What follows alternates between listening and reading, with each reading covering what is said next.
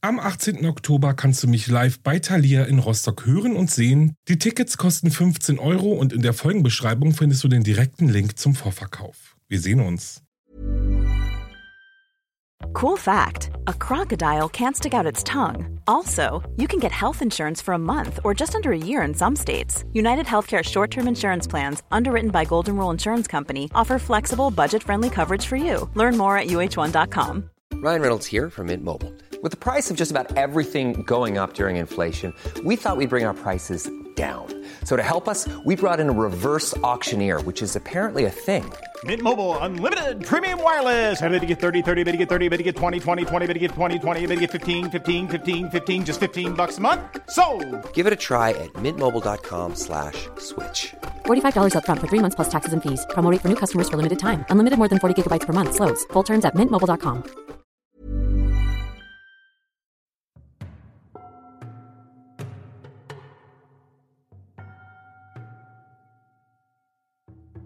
Hallo und ein sehr, sehr, sehr herzliches Willkommen zu Wahre Verbrechen. Das ist mein Podcast. Ich bin Alex, lebe in Berlin und genauso wie ihr liebe ich True Crime Stories. In meinem Podcast stelle ich euch neben wahren Kriminalfällen auch unheimliche paranormale Geschichten und urbane Legenden vor. Dies hier war meine allererste Folge, die ich im November 2018 in meinem Wohnzimmer aufgenommen habe und dank der ich nun seit über zwei Jahren diesen Podcast mache. Ich fand den Gedanken ganz schön, meine erste Folge noch einmal aufzunehmen und etwas zu erweitern, denn das Hotel Cecil, um das es in dieser Folge geht, hat eine sehr, sehr lange und düstere Geschichte. Bis heute prägt es die Popkultur in Serien, Film und in der Musik und von daher würde ich sagen, bevor wir einchecken, treffen wir uns nochmal an der Hotelbar. Ich hoffe, ihr habt Spaß an diesem Re-Upload der ersten Folge. Ich würde sagen, macht es euch jetzt gemütlich, schwelgt in Erinnerungen, und ich leg jetzt einfach mal los. Das Hotel Cecil steht in Downtown Los Angeles und wurde 1924 von Robert H. Shops erbaut und 1927 eröffnet. Es verfügt über 700 Zimmer auf 14 Stockwerke verteilt. Zunächst nur für Geschäftsreisende erbaut, wurde es in den 50er Jahren zunehmend als Übernachtungsmöglichkeit für Durchreisende genutzt. Weltweite Berühmtheit hat das Hotel jedoch als das Mordhotel erlangt. So verbucht das Hotel insgesamt 16 unnatürliche Todesfälle und die Beherbergung einiger der berüchtigsten Serienmörder der amerikanischen Geschichte. Beginnen wir erst einmal mit den Selbstmorden. 1931, wenige Jahre nach Eröffnung, checkte ein 46-jähriger Mann aus Manhattan Beach unter falschem Namen im Hotel ein und vergiftete sich selbst. Von hier an sterben nun einige Hotelgäste durch Selbstmord. So auch am 12. Oktober 1962, als die 27-jährige Pauline Otten nach einem Ehestreit aus dem Fenster des neunten Stocks sprang und auf den vorbeilaufenden Fußgänger George Giannini landete. Er war übrigens der einzige Fußgänger weit und breit. Beide sind sofort tot. Zu den beliebtesten Selbstmordvarianten gehörten Erschießen, Vergiften, aus dem Fenster springen oder sich die Kehle mit Rasiermessern aufschneiden. Machen wir nun aber mit den mysteriösen Todesfällen und Serienmördern weiter. 1944 bringt die 19-jährige Dorothy Purcell ihr Kind im Hotelbadezimmer zur Welt. In der Annahme, das Kind sei tot, wirft sie es aus dem Fenster. Der lebende Säugling landet auf einem nebenliegenden Dach und stirbt sofort. Dorothy wird aufgrund von Unzurechnungsfähigkeit nicht verurteilt. Am 9. Januar 1947 wird Elizabeth Short das letzte Mal lebendig in der Lobby des Hotels Cecil gesehen. Wenige Tage später wird sie tot auf einer Wiese entdeckt. Sie ist an der Hüfte zerteilt, ihre Genitalien sind verstümmelt und ihre Mundwinkel bis zu den Wangenknochen aufgeschnitten. Der Mordfall ging als der Mord der Black Dahlia in die Kriminalgeschichte ein und lässt bis heute Fragen zu ihrem Mörder offen. Elizabeth bewohnte übrigens Zimmer 917. 1964 bewohnt Godi Osgood ein Zimmer im Hotel. Die 65-Jährige ist täglich in der Nachbarschaft unterwegs, um Tauben zu füttern. Am 4. Juni entdeckt ein Lieferant ihre Leiche in ihrem Zimmer 1016.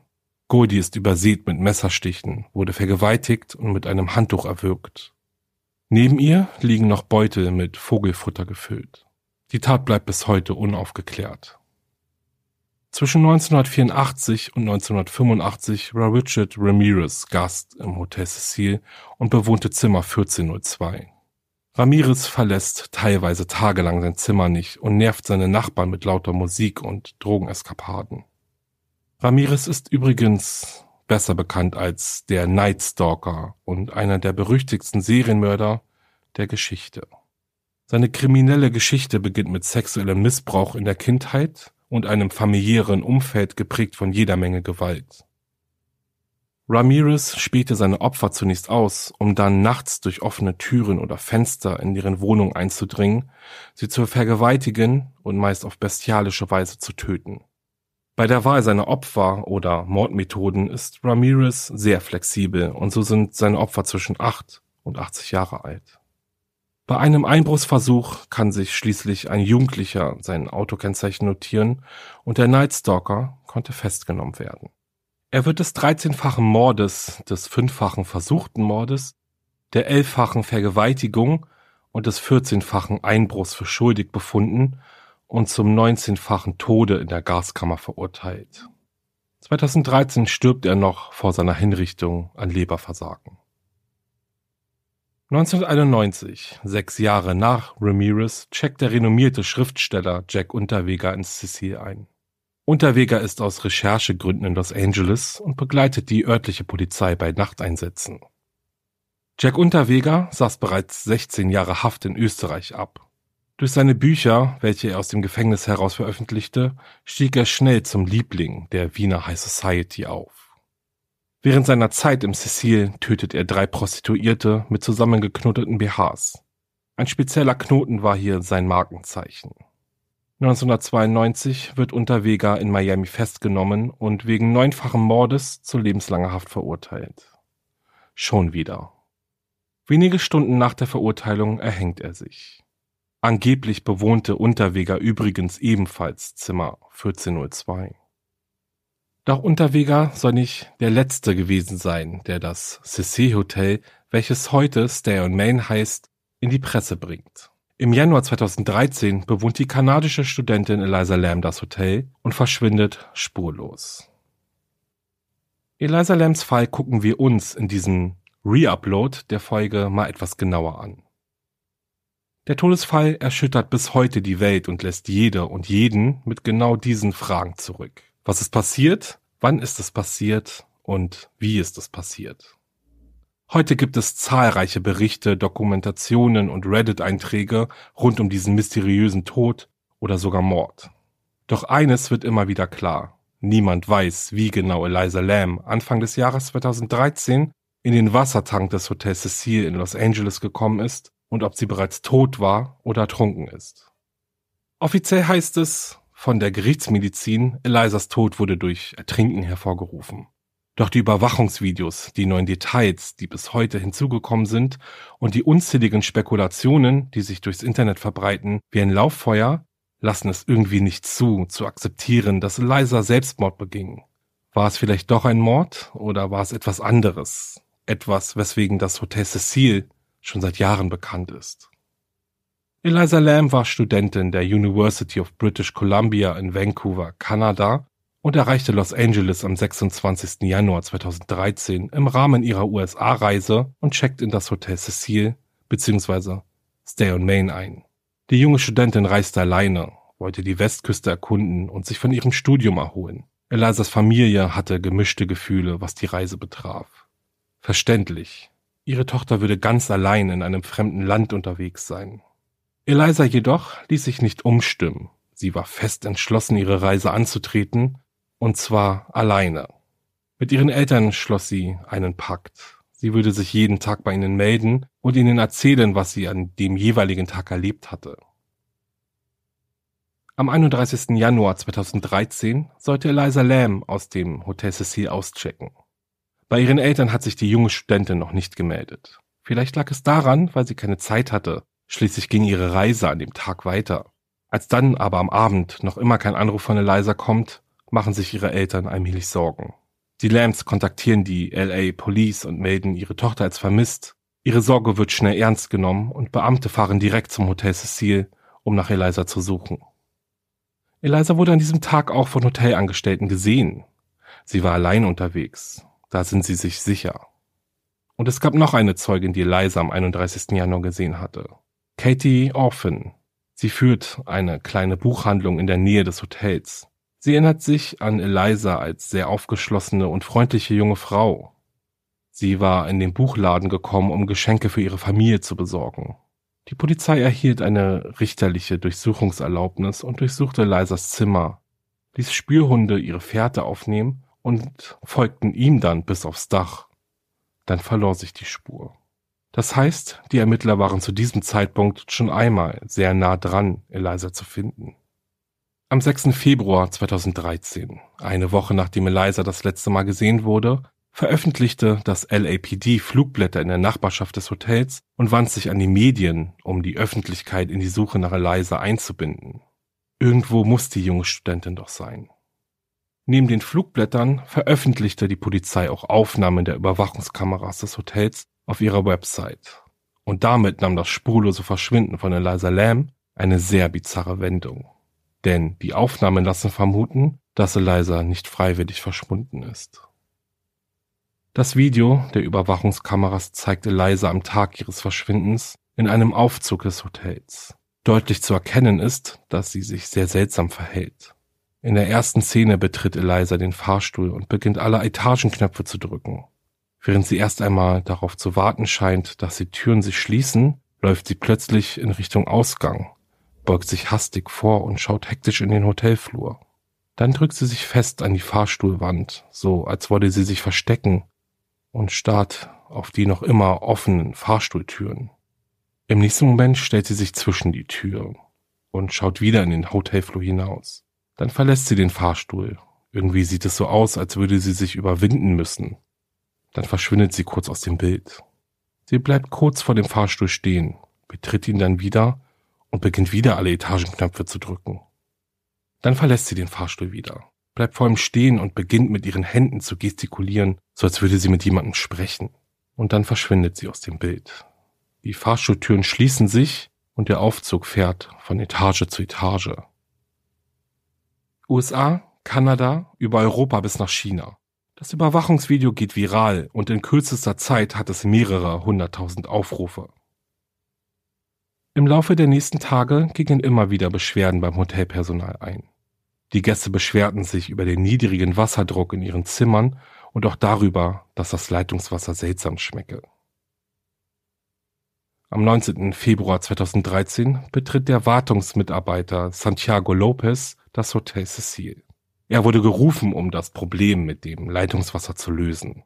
Lopez fährt in die oberste Etage und tritt die Treppen hoch, um auf das Dach des Hotels zu gelangen, auf dem die vier Wassertanks stehen. So, und ich probiere euch jetzt mal zu erklären, wie die nächste Szene aussieht, okay? Also auf das Dach kommt man über ein Treppenhaus. Wenn wir jetzt auf den Eingang gucken, dann schaut man sozusagen auf einen kleinen Flachbau. Neben diesem Flachbau stehen vier Wassertanks, zwei vorne, zwei dahinter. Santiago Lopez entdeckt, dass der Deckel des Wassertanks rechts hinten geöffnet ist und als er den Tank überprüft, entdeckt er in ihm die Leiche von Eliza Lamb. Eliza ist tot, ertrunken in dem riesigen Wassertank. Doch war es Mord, ein Unfall oder ein paranormaler Vorfall? Das Hotelpersonal berichtet davon, dass Eliza Lamb immer nur allein im Hotel gesehen wurde. Wie sich aber später bei der Pressekonferenz des LAPD herausstellte, gab es mindestens eine Person, mit der die junge Studentin an dem Tag ihres Verschwindens zu tun hatte. Diese Person kennen wir ja bereits, Katie Orphan, die Besitzerin des Buchladens. Doch mehr als die Infos, dass Eliza Geschenke für ihre Eltern gekauft hatte und dass sie sehr freundlich war, konnte Katie nicht bringen. Die Autopsie ergab, dass Elizas toxikologischer Bericht bestätigte, dass sie eine Reihe von Medikamenten eingenommen hatte. Einen Hinweis auf Alkohol oder andere Drogen gab es nicht. Weitergehend heißt es, dass aufgrund dessen, dass Elizas Körper durch das Wasser vollkommen aufgeschwemmt war, keine Blutprobe entnommen werden konnte. Laut der Gerichtsmedizin ist Eliza aber nicht durch Fremdeinwirkung gestorben. Eine Erkenntnis, die die Masse spaltet. Die einen gehen von einem Unfall aus, die anderen von einem kaltblütigen Mordkomplott. Und so passiert es, dass der mysteriöse Tod von Eliza Lamb zu einer waschechten Urban Legend wurde. Kurz nach Bekanntgabe des toxikologischen Berichts machten sich unzählige Hobbydetektive an die Arbeit, um das Mysterium um Elisas Tod aufzuklären. Jede noch so kleine Information wurde gesammelt und bis ins kleinste Detail analysiert. Fotos, Videos, die Hintergründe in Fotografien oder Videos. Es wird wirklich nach jedem noch so kleinen Hinweis gesucht. Zum Beispiel wurde der toxikologische Bericht in einem Reddit-Post auseinandergenommen. Dieser Post verbreitete sich rasend schnell im Internet. Laut dem Post gibt es in dem Bericht Schlüsselbeobachtungen, wenn man so sagen kann, die darauf hindeuteten, dass Eliza an einer bipolaren depressiven Störung litt und ihre Medikamente möglicherweise nicht wie vorgeschrieben einnahm. Zu diesem Post reihen sich zahlreiche Posts bzw. Berichte, die darauf hindeuteten, dass die Einnahme von Antidepressiva zur Behandlung einer bipolaren Störung starke manische Nebenwirkungen hervorrufen kann, wenn die Medikamente nicht ordnungsgemäß eingenommen werden. Ich möchte hier nur ganz kurz sagen, dass ich kein Arzt bin und ich kenne mich auch nicht mit Psychopharmaka aus. Dies hier sind nur Wiedergaben der Posts, die im Internet kursieren. Wendet euch im Falle von Fragen bitte unbedingt an einen Arzt. Eine Vielzahl von Menschen blieb bei der Theorie. Laut ihnen erklärt sie Elisas seltsames Verhalten im Fahrstuhl. Auch Amy Price, die Managerin des Hotels, ist der Meinung, dass Eliza vermutlich einen bipolaren Schub hatte und es deswegen zu dem schrecklichen Unglück kam. Vor Gericht gibt Amy Price auch bekannt, dass Eliza eigentlich in einem Mehrbettzimmer gewohnt hatte. Aufgrund von Beschwerden wegen ihres seltsamen Verhaltens zog sie dann aber in ein Einzelzimmer um. Aber selbst wenn Eliza Lamb an psychischen Problemen gelitten hat, wie ist sie in dem Wassertank gelandet? Elizas Eltern David und Gina Lamb verklagten das Hotel wegen der widerrechtlichen Tötung ihrer Tochter. Der Anwalt der Familie erklärte, dass das Hotel die Pflicht hat und hatte, mögliche Gefahren im Hotel zu erkennen und zu beseitigen. Das schließt auch den Zugang auf das Hoteldach ein. Das Hotel wehrte sich gegen die Anklage und argumentierte, dass das Hotel keinen Grund zur Annahme hatte, dass irgendein Gast in einen der Wassertanks gelangen könnte. Basierend auf der Aussage von Santiago Lopez, der Eliza ja gefunden hatte, wirkt die Aussage des Hotels auch gar nicht so abwegig. Lopez beschrieb, dass er mit dem Aufzug in den 15. Stock des Hotels fuhr, dann stieg er die Treppe bis zum Dach hinauf Bevor er das Dach betreten konnte, musste er den Alarm ausstellen und dann musste er auf die Plattform klettern, auf der sich die vier Wassertanks befinden. Als nächstes musste er eine Leiter hinaufklettern, um an die Spitze des Haupttanks zu gelangen. Und erst dann bemerkte er, dass die Luke zum Hauptwassertank offen war. Er schaute hinein und sah Eliza mit dem Gesicht nach oben im Wasser gleiten. Lopez machte also deutlich, wie umständlich es war, überhaupt auf diesen Wassertank zu kommen. Seine Aussage unterstützte auch der Chefingenieur des Hotels, Pedro Tovar. Er macht deutlich, dass es schwierig sei, das Dach zu betreten, ohne den Alarm auszulösen. Dieser würde durch das gesamte Hotel zu hören sein und nur Mitarbeiter oder Mitarbeiterinnen des Hotels könnten diesen ausschalten. Den Kampf vor Gericht verlor die Familie Lamb also. Bis heute bleibt der Tod der jungen Studentin Eliza Lamb aus Kanada ein Mysterium. Es gibt unzählige Videos, Posts, Blogs, die sich mit der Aufklärung des Falls beschäftigen. Es gibt auch eine sechsteilige Netflix-Dokumentation, die ich persönlich wirklich sehr empfehlen kann. Eliza Lamb und die Videoaufzeichnungen im Fahrstuhl waren auch zum Beispiel laut Ryan Murphy Inspiration für die fünfte Staffel der Horror-Anthology-Serie American Horror Story mit dem Titel Hotel. Übrigens auch sehr zu empfehlen. Das Hotel ist aufgrund seiner Geschichte eine richtige Attraktion in Los Angeles und zieht trotz seiner recht schlechten Bewertungen sehr viele Gäste an. Das Hotel Cecil heißt ja inzwischen Stay on Main und wie schon bei meiner ersten Aufnahme dieser Folge habe ich nachgesehen, ob es eigentlich noch Zimmer zu buchen gibt. Okay, aufgrund der aktuellen Lage ist es sowieso alles geschlossen, aber so viel kann ich sagen. Die letzte Bewertung ist von vor acht Monaten. Also gehe ich mal ganz stark davon aus, dass es noch geöffnet ist und dass, sobald sich die Lage verbessert hat, man auch wieder Zimmer im Stay on Main buchen kann. Würdet ihr im Hotel Cecil bzw. Stay on Main einchecken? Also ich ganz klar, auf gar keinen Fall. Und das war's. Wir checken aus, würde ich sagen, und zwar ganz schnell. Und oh Mann, ich bin immer noch ganz aufgeregt, weil das ja ein Reupload ist. Und Es war jetzt auch spannend, eigentlich die Geschichte von dem Hotel Cecil nochmal so kurz durchzugehen. Und ja, ich bin total gespannt, was meint ihr denn? Also ich finde es schon super gruselig, dass ähm, an einem einzigen Ort, also an, an so einem einzigen Platz in diesem Hotel, dass da so viel passiert ist, was uns heute ja noch begleitet, vor allem wenn wir True Crime hören, sind uns natürlich Jack Unterweger oder Black Dahlia oder der Night Stalker ein Begriff und es ist irgendwie so spannend, dass alle sich irgendwie um dieses Hotel herum auch einmal bewegt haben und da sogar darin auch gewohnt haben. Ja, und der aktuellste Fall rund um Eliza Lamb ist natürlich auch ein Fall, der jetzt nochmal sehr hochgekommen ist aufgrund der Netflix-Dokumentation. Und auch da hat man dann auch, habe ich zum Beispiel auch wieder gemerkt, äh, wie, ja, wie interessiert man immer noch an diesem Fall ist. Also ich, trotz dessen, dass er ja aufgeklärt scheint, ist es einfach ähm, ja super spannend, dann nochmal auch Bilder zu sehen, auch Menschen sprechen zu hören, die vor Ort waren und die dann eben auch diese Theorien erklären. So. Und wo wir gerade bei Theorien sind, ich habe euch mal rund um diesen Fall drei Theorien rausgesucht, die wirklich sehr ähm, populär geworden sind und ja sich ja immer noch sehr schnell verbreiten. Theorie 1. Eliza wurde ermordet oder zum Selbstmord gezwungen. Diese Theorie besagt, dass sie irgendjemand im Sissy Hotel, vielleicht eine oder einer der Gäste oder das Hotelpersonal, Eliza gegen ihren Willen zum Tank geführt hat und gezwungen haben könnte, hineinzuspringen. Dieser jemand könnte das Hotel gut genug gekannt haben, um zu vermeiden, von den Videokameras erfasst zu werden. Das Hotelpersonal hatte ja immer behauptet, dass die Tür zum Dach einen Alarm auslösen würde, wenn sie von jemandem anderen als dem autorisierten Personal geöffnet werden würde. Die einzige andere Möglichkeit, auf das Dach zu gelangen, wäre, die Leiter an der Seite des Gebäudes zu erklimmen. Doch nur ein falscher Schritt hätte bedeutet, man würde in den Tod stürzen. Zudem kommt, dass Eliza nackt in dem Tank gefunden wurde und ihre Kleidung war mit ihr im Tank.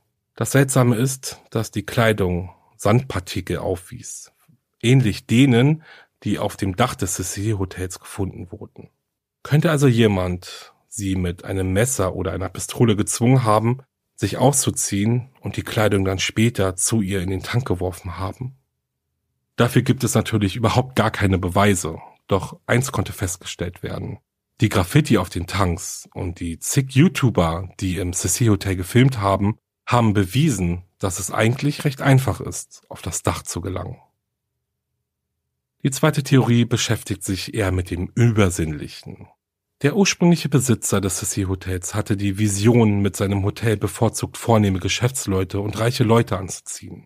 Doch es kam bekanntlich alles anders und so wurde aus dem Sissi Hotel eher ein Horrorhotel, in dem im Laufe der Jahrzehnte eine Reihe von Menschen starben.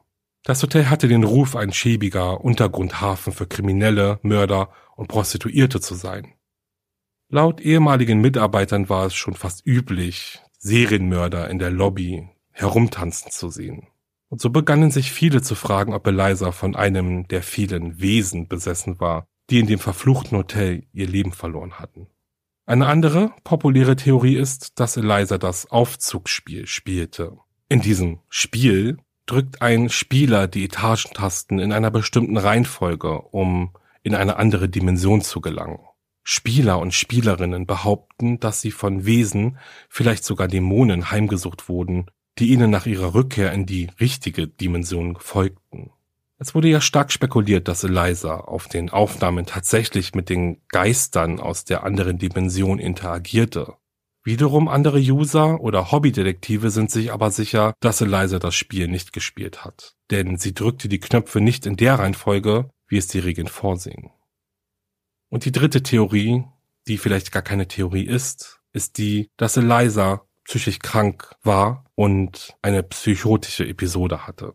Viele Menschen auf der ganzen Welt haben sich über den Bericht des Gerichtsmediziners empört, in dem es heißt, Eliza ist ertrunken und es wurden keine Hinweise auf Fremdeinwirkung gefunden. Eine junge Frau macht sich auf den Weg zum Dach des Hotels, findet einen Weg durch die alarmgesicherte Tür, klettert auf einen der Wassertanks, öffnet den Deckel ganz allein, steigt hinein, wohlwissend, dass sie ertrinken würde? Niemand würde so etwas tun.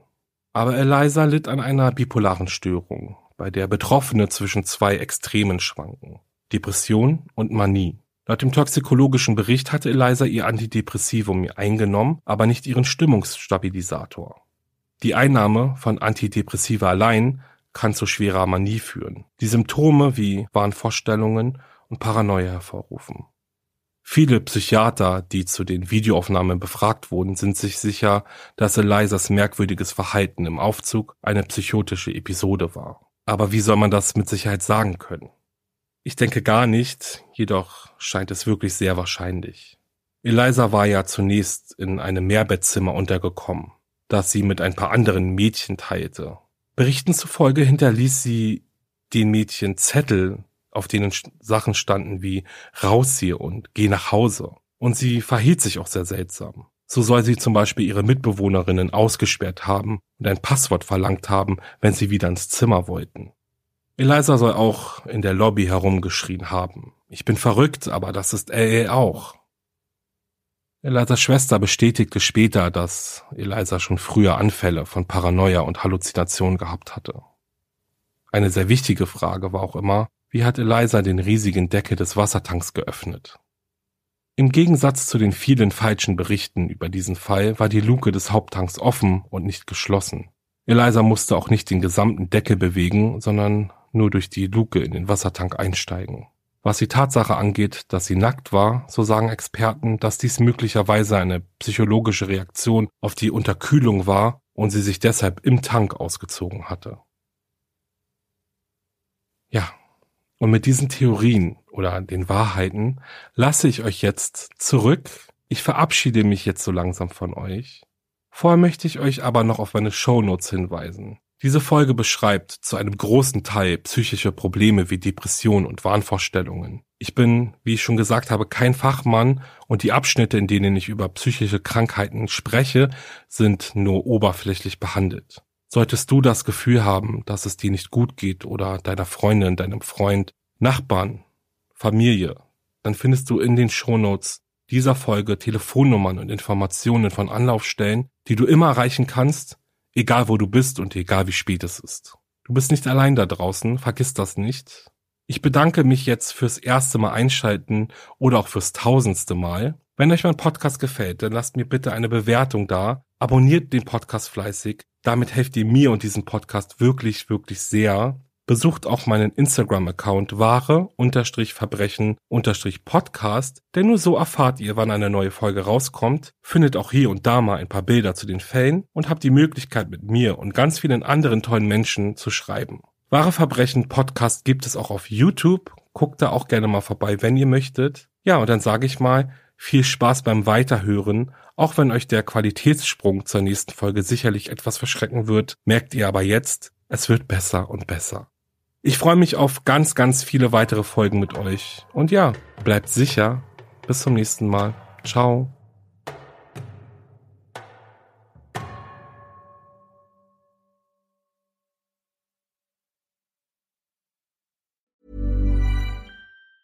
Planning for your next trip? Elevate your travel style with Quince. Quince has all the jet setting essentials you'll want for your next getaway, like European linen premium luggage options, buttery soft Italian leather bags, and so much more. And is all priced at 50 to 80% less than similar brands. Plus, Quince only works with factories that use safe and ethical manufacturing practices. Pack your bags with high-quality essentials you'll be wearing for vacations to come with Quince. Go to quince.com/pack for free shipping and 365-day returns. Höre jetzt die vierte und alle anderen Staffeln meines True Crime Podcasts Steigt nicht ein, exklusiv auf Podimo. Alle Infos findest du in der Folgenbeschreibung.